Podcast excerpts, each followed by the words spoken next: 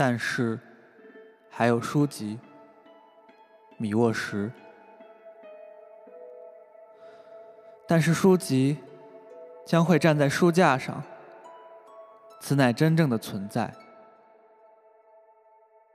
书籍一下子出现，崭新，还有些湿润，像秋天栗子树下闪闪发亮的落果，受到触摸、爱抚，开始尝试生存。尽管。地平线上有大火，城堡在空中爆破，部落在远征途中，行星在运行。我们永存。书籍说，即使书页被撕扯，或者文字被呼啸的火焰舔光，书籍。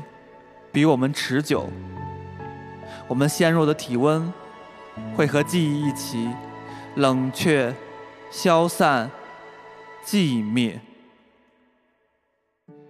我常想象，已经没有我的大地，一如既往没有损失，依然是大戏台、女人的时装、挂露珠的丁香花、山谷的歌声。